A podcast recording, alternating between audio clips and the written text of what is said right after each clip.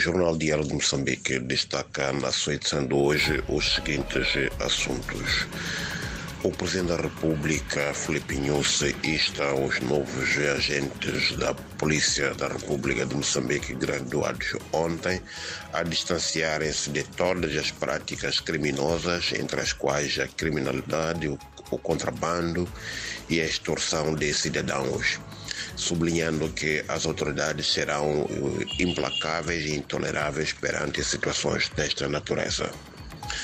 Uh, temos também em destaque o terrorismo em Moçambique, que foi tema de abordagem no encontro entre os presidentes da África do Sul e dos Estados Unidos.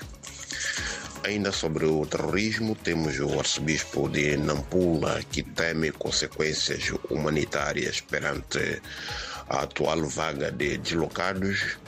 Uh, também nesta província e sobre o mesmo assunto, o secretário de Estado Uh, afirma que as forças de defesa e segurança locais estão em condições de fazer frente, portanto, aos ataques que têm sido protagonizados ou que foram recentemente protagonizados nesta província.